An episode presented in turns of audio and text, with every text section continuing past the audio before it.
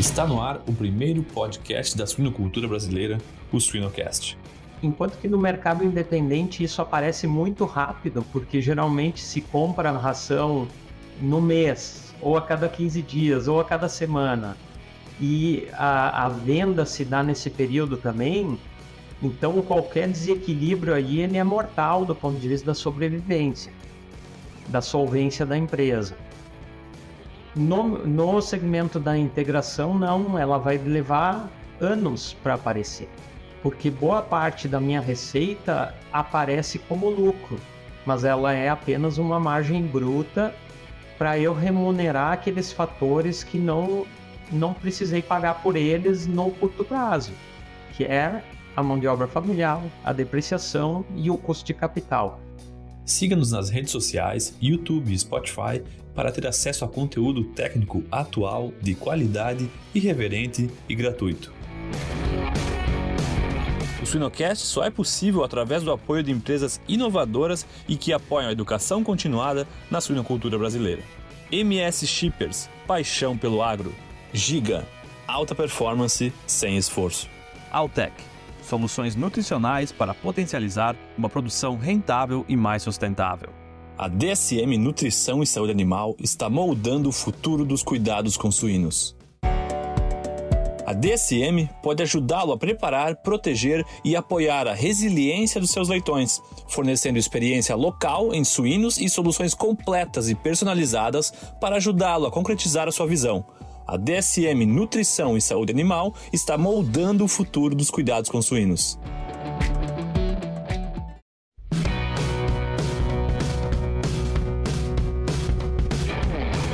Olá pessoal, meu nome é Vinícius Cantarelli, vamos para mais um episódio do Suinocast. Eu sou o host aqui hoje tem um convidado é, bem. É, para nós, dentro da cadeia produtiva, é, é, bem importante o tema que nós vamos levantar e uma, uma pessoa que é expertise na área. Nada mais é do que custo de produção na suinocultura. E para isso, nosso convidado é o Marcelo Miele. Marcelo, seja muito bem-vindo. Eu gostaria que você já se apresentasse e contasse um pouquinho da sua história, da sua jornada na suinocultura. Tudo bem, Vinícius? Um prazer estar aqui com vocês, com o público do Suinocast, tentar trazer um pouquinho do que a gente tem trabalhado nos últimos anos aqui na Embrapa Suínos e Aves. Eh, meu nome é Marcelo Miele, eu sou economista de formação, Uh, e trabalho na área de pesquisa aqui da Embrapa Sunos e Aves já desde 2004, ou seja, já, já é uma, uma caminhada aí de quase 19 anos. Legal, cara. Bem, nesse tema que eu, para, para os negócios, né, Marcelo, de modo geral, é o mais importante, né? A gente vai em discussão com colegas aí de diferentes áreas, mesmo a minha área principal sendo a pesquisa, né? Onde a gente apresenta, apresenta alguma tecnologia e fala assim, o que vale a última linha da planilha. Legal, né? Sempre a gente tem que nos balizar por essa tomada de decisão. Somado a isso, né, nós estamos entrando aí no momento ESG, né, nesse tripé bastante importante, mas a gente vê que se o financeiro não está muito bem, os outros pilares acabam não sendo é, viáveis muitas vezes, né? É, dentro de todos esses fatores, é, sabendo que é o item mais importante, sabendo que é, é, ele, ele impacta outros itens, né? A minha pergunta, minha primeira pergunta, Marcelo, vai no sentido de o quanto que nós, dentro da suinocultura, estamos realmente fazendo corretamente o custo de produção. Quanto que nós estamos acertando, quanto nós estamos errando. Eu sei que é difícil, talvez, quantificar isso, mas da tua experiência, o que você nos traz nesse sentido? É, realmente é, é, difícil quantificar, mas uh, a gente pode trazer isso a partir de algumas perspectivas e de como nós temos visto uh, a evolução do setor. Uh, é evidente que nos últimos anos, últimas décadas, tem havido uma profissionalização crescente para aquilo que nós chamamos de para dentro da porteira, uh, incorporando não só tecnologias, mas também toda a questão uh, das tecnologias de gestão. Um, e isso tem se traduzido aí na adoção de diversas ferramentas nos mais diversos níveis, tanto produtores de grande porte, de pequeno porte, aqueles inseridos no mercado independente e também naqueles inseridos com contratos de integração com agroindústrias ou cooperativas. Eh, então, eu, eu colocaria como primeira mensagem que sim, há uma evolução positiva disso, até porque uh, a, a, gestão de custos e, e, do fluxo de caixa ela acaba sendo tão importante quanto sanidade, nutrição, um, o manejo diário do rebanho, os cuidados com a eficiência no uso de energia elétrica, água. Então, a não adoção dessas práticas também é um critério de sobrevivência no médio e longo prazo das granjas. Então, posto esse cenário positivo, eu acho que também é importante eh, colocar que uh, também não é raro encontrar uh, granjas e produtores de porte não tão pequeno e que também operam em mercados de maior risco, como o mercado independente, que muitas vezes não fazem uso dessas ferramentas de gestão. Né? No máximo acompanham uh, lá na boca do caixa, como se diz, na, na gestão das entradas e saídas de caixa, uh, e às vezes até misturando uh, isso, sobretudo a questão da conta corrente, com, com o lado pessoal e familiar. Então eu, eu vejo tentando responder para você sem um, um, número preciso, eu vejo uma evolução, há uma profissionalização, há um aumento da gestão de custos e de ferramentas de gestão, porém ainda tem produtores de porte não uh, que não sejam só os pequenos familiares uh, que não adotam ferramentas dessa natureza. Uh, falando da agricultura familiar, eu acho que ainda é, é onde temos o maior desafio para a questão das ferramentas de gestão, porque é, é, é difícil o produtor ou a produtora se especializar em todas as questões que ele tem que dar conta no estabelecimento agropecuário. Então é plenamente compreensível, isso aconteceria comigo, com você uh, ou com outros profissionais. Uh, então aí deve-se buscar, claro, uma maior simplificação uh, das informações, do que tem que ser feito, sem, mas que isso também seja feito. Né? O que não pode é, é, tomar um volume de trabalho e de atenção uh, maior do que as outras, as etapas de fato produtivas lá na, na, dentro da granja, dentro das instalações ou no manejo dos dejetos. Interessante. Então, só nessa abordagem inicial, Marcelo, quanta coisa que a gente já pode direcionar. Primeiro, existem essas camadas, né? Por último, agora você comentou sobre o pequeno agricultura familiar, né? Porque realmente eles têm uma equipe enxuta e tem que dar conta de muita coisa. Então, é uma questão de tempo, não só para é, é, gerenciar a ferramenta, bem como para aprender a gerenciar, né? E eles têm que priorizar. E aí, muitas vezes, é claro, o ótimo é inimigo do bom, né?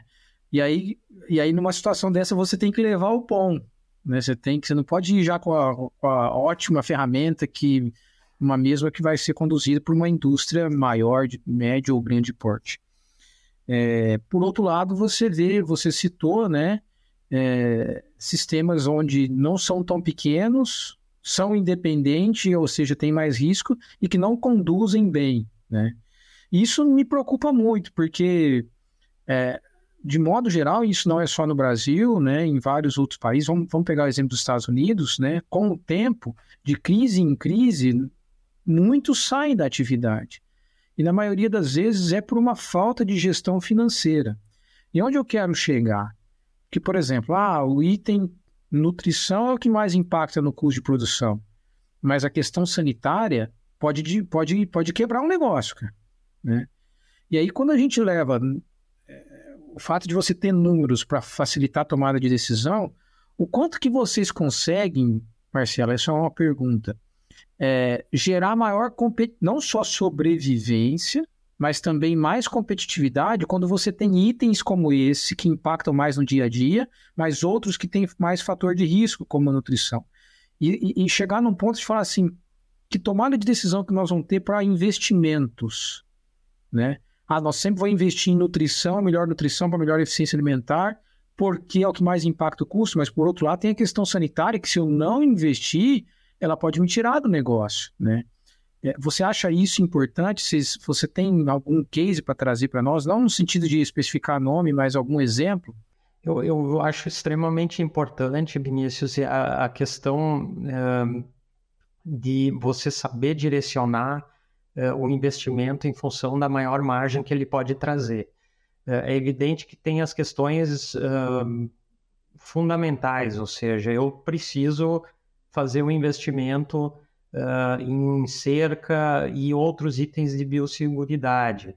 É, é difícil eu colocar isso no, no ranqueamento uh, em relação a outros investimentos, porque é algo que uh, vai proteger meu rebanho e provavelmente passa a ser uma exigência de normativa no, médio, no curto ou no médio prazo, e é necessário fazer.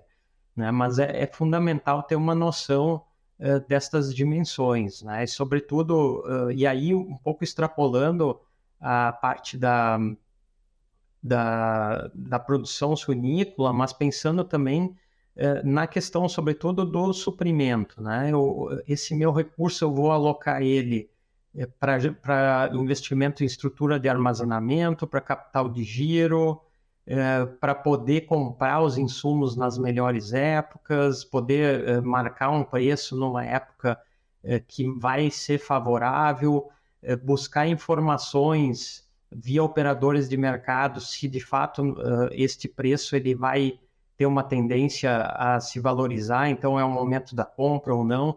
Então veja como a gente entra num grau de complexidade é, que eu vejo que também isso tem sido uh, um processo seletivo na suinocultura independente.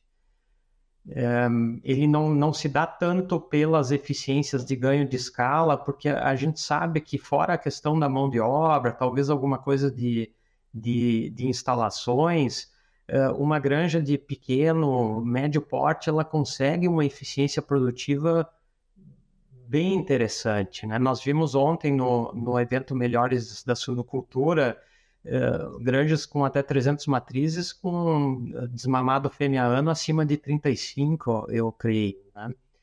Uh, e às vezes até essas granjas conseguem isso de uma forma melhor pelo perfil da sua mão de obra, do trabalho noturno, da dedicação, que nem sempre é possível com uma escala de, de empregados. Não estou dizendo que é impossível, mas existe esse, esse atrativo da mão de obra familiar.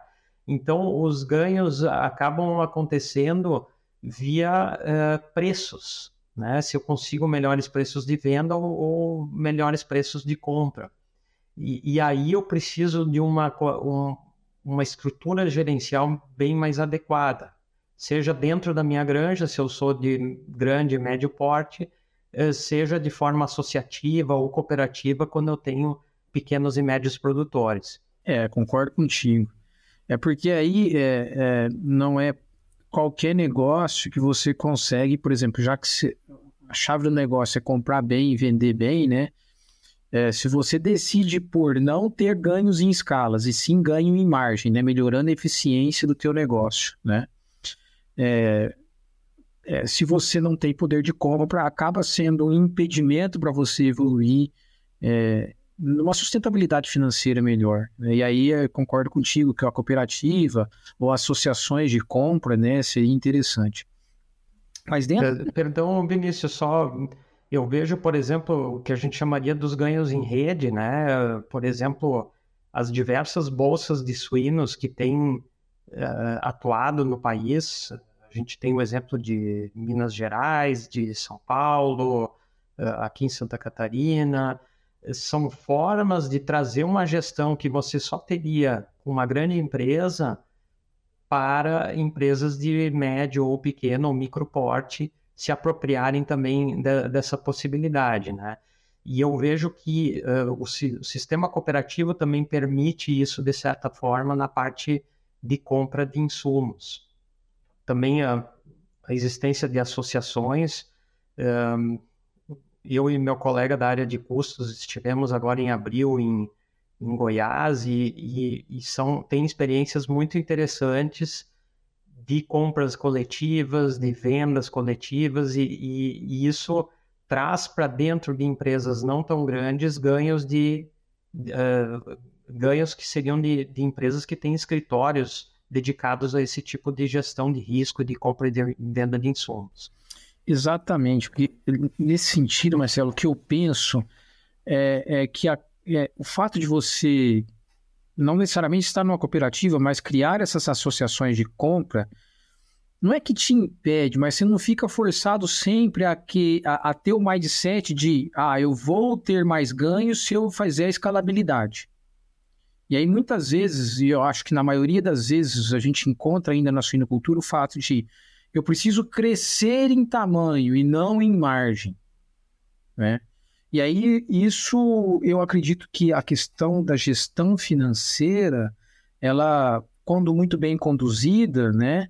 É, e, e indivíduo ser sensibil e, e, o gestor ser sensibilizado, ele fala: opa, peraí, se eu consigo fora do meu negócio, em parceria com outros, criar poder de compra e de venda, eu não preciso de crescer tanto meu negócio para ter que fazer isso de forma solo, né, esse, esse poder de compra. E aí, consequentemente, eu vou cuidar do, do, do, da minha eficiência produtiva que irá impactar na, na, nos ganhos financeiros. Não sei se me entende, né? Aquela história, ah, se eu tive uma receita ou uma margem é, com mil matrizes, imagina com dois mil. Né? Esse foi, foi, um pensamento que a gente ouviu na suinocultura. E que eu sempre me questionava e até questionava colegas, mas espera aí, cara. Será que é dessa forma que você vai conseguir ganhar mais? Que cada vez que você aumenta, você começa a aumentar seu risco também, principalmente frente a crises, né? Que é uma atividade que é sazonal em crise. E quando a gente olha para dentro do sistema de produção, o cara não tem indicadores produtivos e econômicos tão sustentáveis assim. E aí a desculpa do cara é, então, é por isso que eu aumento em tamanho. Não quer dizer que é proibido aumentar em tamanho, que não é interessante para o negócio, mas tem que ter uma justificativa forte. Antes de você aumentar a escalabilidade, né? Olha, olha para o teu sistema de produção. Então, por exemplo, quando você falou de, de, de investimentos na maior margem, maior margem, né? Uma coisa que eu vejo na suinocultura é o investimento em tecnologia sem saber o ROI, sem saber o retorno sobre o investimento eu vou usar X aditivo, vou usar X comedor, eu vou usar X genética, né? Eu vou tomar a decisão de uma maneira diferente, mas qual vai ser meu ROI para isso, né? É, e aí, aí, vem nesse embate, escala ou margem? Né? O que, que você tem pensado e visto sobre isso na tua experiência? A, questão da escala ela é, é, central não só na suinocultura, na agropecuária, mas uh, no sistema econômico que, que a gente opera, né? Uh, a gente vê isso em praticamente todos os setores, uh, uma tendência de concentração ou de aumento de escala. Né? Uh, eu acho que esse é o pano de fundo e, e de fato, nós vemos o aumento das escalas médias de produção na porteira, a, a, fusão ou aquisições de empresas de abate, de processamento. Eu, eu vejo que isso, isso acompanha praticamente todos os setores econômicos, se não todos, né? Por outro lado, eu, eu acho que não é algo determinado. Eu, eu, existe a possibilidade de obter eficiências uh, que não sejam só por, por ganhos de escala. É claro que existe um limite mínimo, né? Não vou poder operar no mercado de commodity com, com pouco volume, é, mas eu vejo que não é um mundo determinado. É possível sim obter essas margens, obter esses ganhos com escalas intermediárias.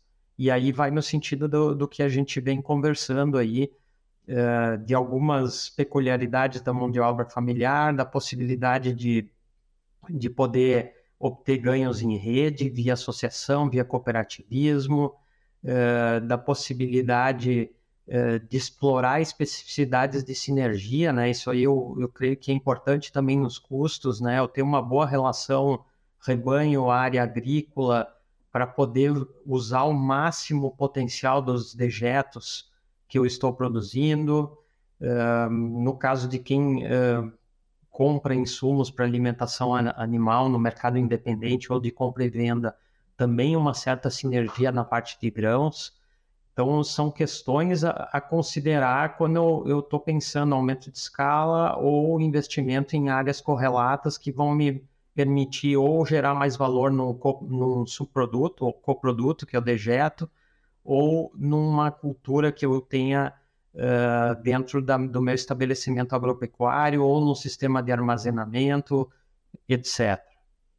É interessante, porque isso aí a gente começa a ter é, é, mudar a nossa forma de pensar por uma economia circular, né? Porque a suinocultura, em muitos sistemas, é totalmente possível a gente imaginar, pelo menos, mas por que não começar já a projetar a economia circular, né? A gente tem exemplos aí acontecendo já que, em que é, o cara produz, sim, suíno para o frigorífico, né? Mas ele tenta agregar valor numa, numa associação, numa cooperativa de abate, com os dejetos, é, ou ele tem a própria produção, ou tem produção de energia elétrica, e aí criam cooperativas, né? E aí por diante, quando vê, você tem uma economia circular e aqui é, não só as margens são maiores para o seu negócio, ou até mesmo possibilidade de criar outros negócios, né? Bem como a tua sustentabilidade, né? E competitividade e sustentabilidade, que eu acho que estão muito próximas, né? Acaba sendo interessante. Ô Marcelo, e você comentou aí de algumas coisas já, mas assim, para ficar um pouco mais didático, é... o que, que, você acha? E aí, claro que tem diferentes camadas, você já citou, né, o pequeno produtor, o médio, o grande, mas o que, que você acha na tua, na tua experiência, né, de, de o que, que a gente precisa de abordar melhor, como que a gente precisa de fazer, o que está tá faltando e o que, que a gente precisa de fazer para ter uma evolução ainda maior do profissionalismo no que, no que tange a gestão financeira? Bom, primeiro eu, eu, vejo que é importante essa segmentação, né? Então, hoje um, um rebanho de uh, 500 matrizes em ciclo completo, independente, uh, fazendo uma conta rápida, vai ter um faturamento anual de, de mais de 10 milhões de reais. Né? Então, eu vejo que o, central para esse segmento de produção uh, de média escala para cima, sobretudo do suinocultor que compra e vende ração e as matrizes, seja no mercado independente ou de compra e venda, uh, é buscar orientação uh, e apoio de um profissional, seja um contador, seja um especialista em gestão, Uh, a gente acompanha também uma série de profissionais que trabalham na parte de operações no mercado financeiro para financiamento de capital de giro com, uh, um, com possibilidade de garantias via recebíveis, etc. Então, eu vejo que é, isso é central. Se eu não tenho as competências dentro de casa, eu tenho um volume de negócios que me fazem eh, me dão a possibilidade de trazer isso. Né? Assim como eu contrato um médico veterinário, um zootecnista, um nutricionista, eu tenho que também pensar dessa forma. Eh, a Embrapa, como você bem sabe, é um órgão público que atende todos os segmentos da suinocultura e da apicultura, uh, mas a gente tem uma clara visão de que onde o mercado resolve, não tem por que a Embrapa se envolver. Né? Então eu vejo que, que isso está muito bem suprido dentro uh, dos profissionais disponíveis no mercado e, e, a grande maioria dos médios e grandes produtores tem uh, buscado isso. Uh, indo mais para o segmento de pequena escala e no mercado das integrações, no, nas cadeias integradas, aí eu vejo um pouquinho de, mais de desafios. Né? Como nós já comentamos antes, a, a suinocultura de pequeno porte familiar, que, que, opera no mercado independente, talvez aí haja necessidade sim de aportes, e, e não, não diria da Embrapa, mas da assistência técnica, do SEBRAE, do próprio Senar, no sentido de, de apoiar, no mínimo, uma estruturação de um livro-caixa, como usar a informação do livro-caixa para fazer algumas contas, como você mencionou muito bem, eh, do retorno sobre o investimento, quando eu vou tomar uma decisão de colocar um, uma climatização, ou de trocar de genética, ou de colocar uma automatização. Eh, eu acho que esse tipo de aporte é, é interessante que essas instituições, ou mesmo, mesmo cooperativas e associações, façam, façam o aporte dessas competências quando este segmento não consegue buscar isso uh, via solução de mercado. Um, e na parte uh, da suinocultura integrada, eu vejo que o grande desafio é que a maior parte do custo, se não se não for a maior parte, no mínimo 50% do custo, ele não é uma despesa, não é uma saída de caixa. Ele é um custo econômico, que são é a imobilização do capital, a sua depreciação, o custo de oportunidade. É, quando envolve mão de obra familiar, é o custo de oportunidade da mão de obra familiar é, que acaba não saindo do bolso uh, do produtor, da conta corrente da produtora, mas esse custo existe.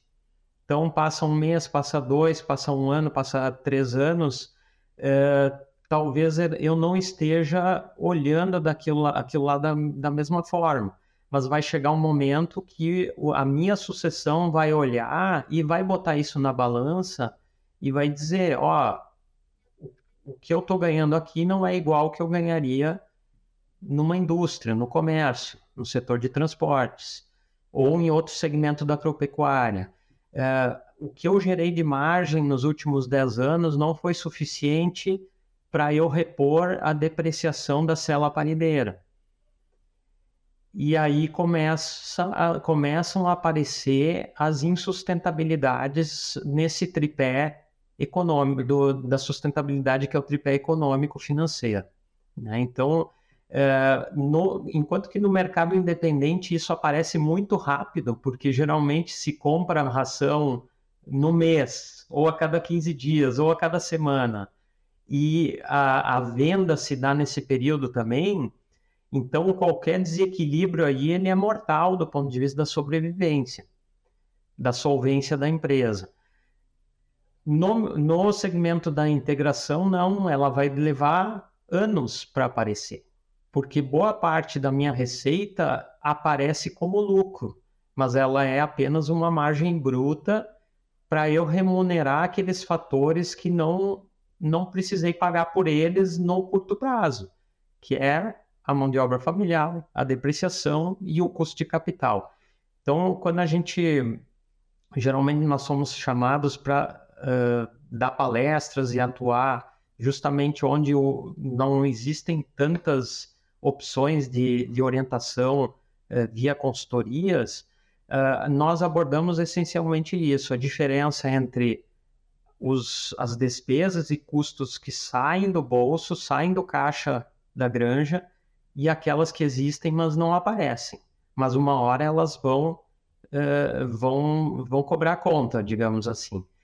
Então, uh, ter uma noção, qual a margem bruta que eu preciso ter, né? Se eu estou lá tendo uma receita, por exemplo, de uh, 40, 50 reais por cabeça entregue por lote, uh, e minha despesa é de 15,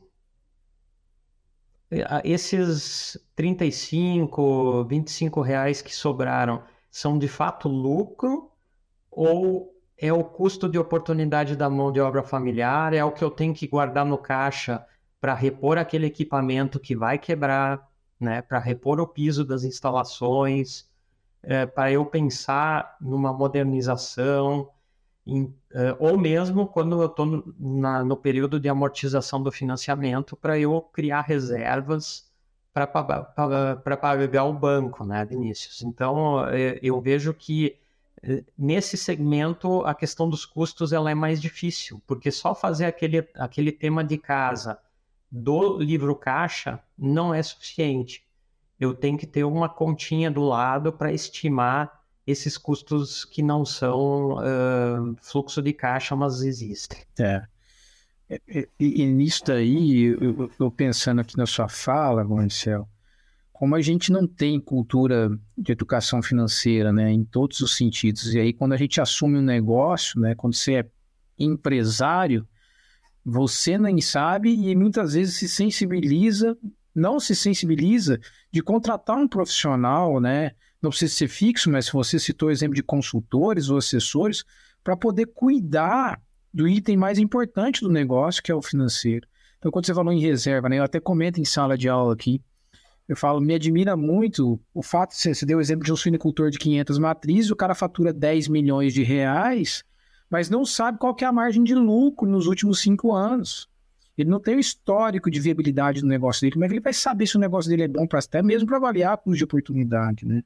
E aí são coisas básicas do tipo não fazer reserva para um momento de crise não ter que acionar banco. Né? Então, não tem reserva de crise, não tem reserva de investimento. E aí, a competitividade, né, ou a sobrevivência, muitas vezes, no negócio, ela passa a ter risco enorme. Né? Quando não, se aí no começo da nossa conversa, se mistura CPJ, CNPJ com CPF. Então, é, é isso é que me, ad, me admira, né? Meu pai, Eu, meu... Quando a gente vai trabalhar nos em seminários ou, ou dando cursos ou interação com produtores, é, eu, eu gosto sempre de falar, e não é uma falsa modéstia, né? Que quem de fato entende dos custos está lá dentro da granja. É quem compra todo dia material, é quem vende, é quem tem que contratar mão de obra, dispensar mão de obra, ou conversar lá dentro da família que as coisas não estão funcionando tão bem, é, ou incentivar é, cuidar da, da, da, manutenção, etc. Às vezes o que precisa talvez é, é discutir uma, uma, algumas dicas de como melhor organizar isso no seu dia a dia, né? Então existe esse conhecimento, ele talvez precise de um pequeno aporte. A, a outra questão é, é de é, como é que eu vou traduzir isso na tomada de decisão. Né? Então, como fazer regras simples para isso? Uh, e a gente aprende muito nesses cursos também. Né? Eu, eu, estive, creio que faz, foi um pouquinho antes da pandemia, na região de Batatais, com produtores de frango. E, e tinha um, um produtor lá, uh, a gente estava discutindo essas questões, eram integrados, né? E, e, ele trouxe todo o manual das boas práticas, né? Ele tinha um livro caixa, ele tinha uma conta corrente separada para os aviários e a cada acerto de lote ele fazia uma reserva para repor a depreciação. Né? Então as respostas estão entre eles. Né? Eu acabo, acabo sendo um, alguém que a gente brinca, né? Um pouco piloto de escrivaninha, a gente fica aqui na, fazendo pesquisa, pegando dados, conversando, mas eu não estou no dia a dia da granja para dizer que eu sou um operador do setor. Né? E, e é, é, claro que a gente sabe que pode contribuir, tem contribuído, mas também é, passar essa mensagem de autossuficiência, é, de soluções próprias que podem ser validadas com ferramentas mais profissionalizadas, eu acho isso bacana também, Vinícius. É, sem dúvida. E a gente, a gente comentou aí de juros, né, Marcelo? A questão, a gente tem uma dificuldade muito grande agora, nesse momento que nós estamos, de investimento. Não só na suinocultura, né, mas a gente tem visto aí colegas, inclusive, que trabalham diretamente em outros negócios, como milho, soja e vários outros ligados à agricultura, e o juros está muito alto. Então, ou seja, isso tem comprometido investimento. É, isso é fato, isso pode acontecer em certos momentos, como já aconteceu no passado, né? É, nesse sentido, na tua opinião, o quanto que vale a pena a gente fazer reserva para momentos como esse? Se, se, se vale a pena, é, é, como é que a gente faria isso dentro de um negócio suinocultura? Tá? É, ah, eu, Vinícius, o certo é pegar, é ter uma reserva, é você fazer esse investimento, é buscar é, fazer um movimento para isso gerar renda. Quantos por cento, se você tem algum exemplo? Claro, cada caso é um caso, mas como é que, como é que tem funcionado isso, se é que funciona? É, é um, um pouco difícil né, falar de reserva num período a gente vindo de um período bem complicado na suinocultura, né? Creio que as margens Uh, elas começaram a se recompor no final do ano passado, no último trimestre, uh, e aí um, uma situação muito delicada, não só entre pequenos e médios suinocultores independentes, mas entre empresas e cooperativas, né? Uh, foi, eu creio que foi um período aí de, de redução das, das reservas para poder fazer o giro e continuar a operação, né? Então eu não teria uma regra para te dizer, mas uh, eu vejo que o, os períodos de, de grande, onde eu tenho aumento de preços, eu tenho custos contidos, são momentos de justamente pensar nisso, né? E, e, e, aquela balança, eu quero crescer ou eu quero me preparar com o tamanho que eu tenho. Né? Então, já, já acompanhamos algumas discussões de alguns profissionais que a gente tenha mais uh, proximidade, apontar que, que existe essa tendência de querer aumentar rebanho, mas às vezes o que eu preciso é, é sim pensar no meu capital de giro e fortalecer né, para eu poder enfrentar momentos como o, o, do ano passado, sobretudo. É, é o que a gente estava falando de escala ou margem, né?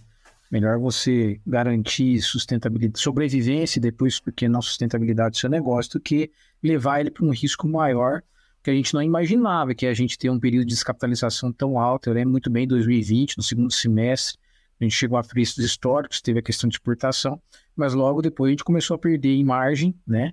E inclusive descapitalizar por um longo período, talvez um dos períodos aí de maior descapitalização. Né? E, e, e, eu falo que navegar em mar calmo qualquer um navega, né, Marcelo? Navegar em mar agitado não é para qualquer um. Não é para qualquer um e tem que estar tá com um barco bem preparado lá, né? As, as cordas das velas tem que estar tá novas. Um né? barco bem preparado e um, uma equipe bem preparada, né? E muitas vezes a gente vê assim um barco, muitos barcos à deriva e falando o que é que eu faço. E muitas vezes é assim, não é tão complicado, foi o que você falou, né? Olha, busque um profissional pelo menos para orientar vocês. A cada caso é um caso, né? Cada camada é uma camada. Aí você deu exemplos, mas que possa ter uma uma gestão financeira que possa diminuir o risco do negócio e, por que não, aumentar ganhos e sustentabilidade. Eu não posso deixar de falar da ferramenta muito legal que assim a gente tem como referência que vocês construíram, que é a CIAS, né, que cria preço. E eu me lembro muito bem, Marcelo, quando tinha também de Minas Gerais, aí depois vocês é, voltaram para fazer só do Sul. E aí estou curioso para saber se vai ter, vai, vai, vai voltar a ter os cursos de Minas também. Ah, interessante. Bom, antes de tudo, a CIAS é, é um trabalho que vem sendo feito há anos, né? Nasceu de um projeto de pesquisa é, do colega, liderado pelo colega Jonas dos Santos, que infelizmente não está mais conosco, é, e tem sido tocado aí pela equipe de transferência e tecnologia da, da unidade aqui, com o apoio dos pesquisadores. E a ideia é que ele traga um conjunto de ela traga um conjunto de informações tanto de custos, de preços e, e algumas questões de caracterização da cadeia produtiva. Né? Uh, tem um trabalho ainda a ser feito, estamos pensando em, em renovar, uh, trazendo novas informações, uh, talvez mais concatenadas com as demandas que a gente tem visto mas o carro-chefe é de fato a informação que a Embrapa produz junto com os seus parceiros, né? que são os custos de produção de frangos e de suínos, uh, e derivados dos custos, os ICPs, que são é os índices de custo de produção. Uh, nós fazíamos para um conjunto grande de estados até 2016, se eu não me engano, uh, e por uma série de motivos, uh, nós interrompemos essas séries históricas e desde então fazemos para os três estados da região sul. De forma, uma novidade aí que eu já posso te passar é que esse ano nós assinamos um acordo de cooperação técnica com a BCS para retomar as estimativas para Minas Gerais e Goiás.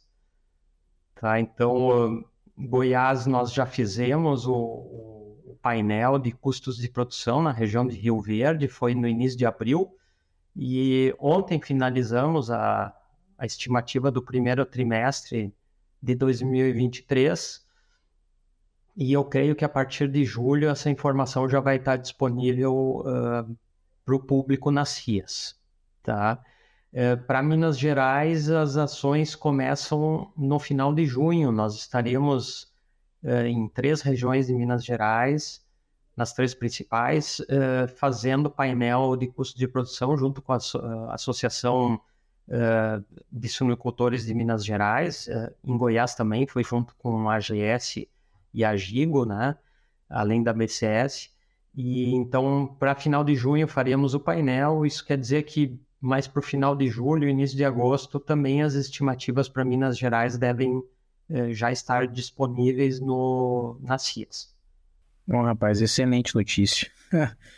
Confesso que não só como professor, consultor, envolvido na cadeia, é, a gente aqui em Minas esperava ter esse retorno, né? Eu, eu, eu, sempre usei em sala de aula, mas também a gente vai conduzir alguns trabalhos, seja de pesquisa ou até condição de campo aplicável, em que precisa de criar simulações, né? Claro que cada, cada suinocultor deve ter o seu custo de produção, mas você precisa de ter algo mais assim regional, estadual, né? E, e, a ferramenta da CIS, essa informação que a CIS é, promovia era bastante importante. Isso eu fico bastante feliz.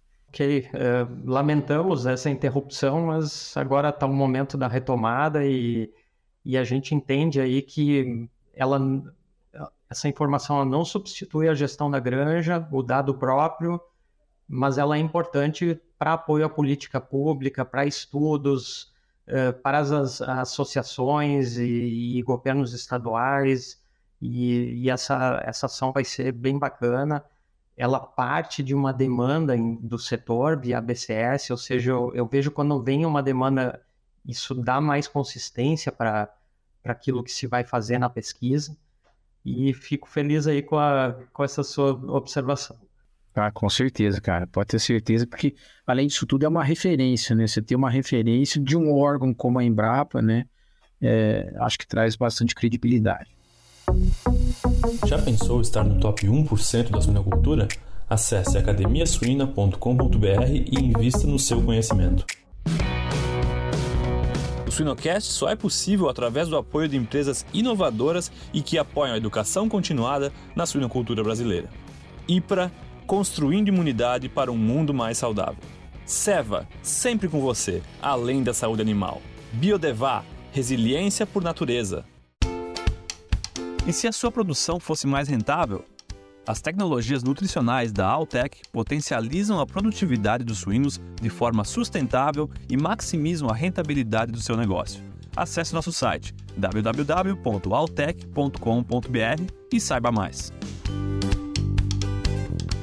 Marcelo, a, a, a nossa conversa técnica está muito boa, gente poderia estender mais aqui, mas a gente sempre tem, ao final do Suinocast, algumas provocações mais pessoais, né? É, imagino que a tua vida aí, eu também sou pesquisador, né?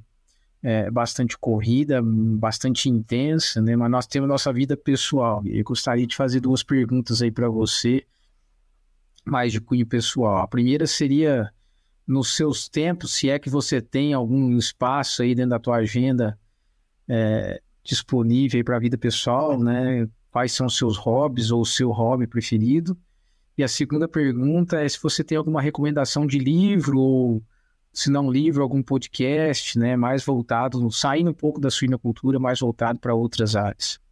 É, não, eu vejo fundamental a questão da, da vida pessoal. Às vezes a gente um pouco atropela isso, porque temos nossas ambições, no bom sentido, né? Mas são ambições, vontade de crescer, de se inserir, é, mas esse esse dia a dia em casa, com a família, com os amigos, ter algo diferente daquilo que a gente faz todo dia, eu vejo como central e, inclusive, ele nos traz mais eficiência no trabalho, né? Então, eu, eu colocaria aí duas questões que eu adoro fazer, que é, é caminhar e como eu, eu tra trabalho numa cidade de médio porte do interior de Santa Catarina, é, isso me dá a possibilidade de, após 10, 15 minutos de caminhada, eu estou no interior. E, e para mim são momentos aí muito bons de reflexão. Geralmente eu vou com a minha companheira e, e é bem bacana. E a outro hobby é é remar uh, com stand-up. Nós temos um, um, lago aqui perto da usina hidrelétrica, às vezes vamos para o mar. É, é, algo que também me traz muito prazer. Uh, de leitura, uh, e aí já fazendo uma autocrítica, eu, eu queria dizer que nos últimos anos, com uh, o, o, smartphone e esse volume de informações, uh, outro dia eu me peguei pensando que o volume de leitura ele tem se reduzido, né? E é algo que eu estou tentando dar um gás e, e voltar um, a um, grau de leitura, não de questões técnicas, mas de livros uh, de outros temas, né? Um, por outro lado, a gente teve esse período de pandemia, de maior isolamento, que também permitiu buscar isso. Eu, eu gostaria de citar um livro aí que, que eu li sobre a, a vida do Leonardo da Vinci, que é um livro, creio que de 600 páginas, muito pesado, demorei um pouquinho, mas uh, achei sensacional tentar entrar na cabeça dele, no mundo dele, uh, como ele viveu, né? Às vezes tentando fazer um paralelo para nossa existência, né? Que como essas pessoas uh, eram diferenciadas né? são. Né? A gente faz doutorado, é pesquisador, não sei o quê, mas ainda temos uma vida muito simplória perto desses gênios da história, né? Por outro lado, ele passou a vida buscando reconhecimento. E quase nunca teve isso, né? E não parou de fazer o que ele gostava. E talvez o reconhecimento dele que ele almejava ele nunca teve em vida, né? Então, fora tudo aquilo, né? As, as ideias dele de pintura, de perspectiva, eh, de eh, de máquinas, etc. Eh, eu vejo essa lição que eu tirei do livro, assim que às vezes a gente busca isso e o negócio é ir fazendo. Que interessante, cara. Esse do Leonardo, eu já tinha ouvido algo, mas não dessa forma, não, não com essa perspectiva, né?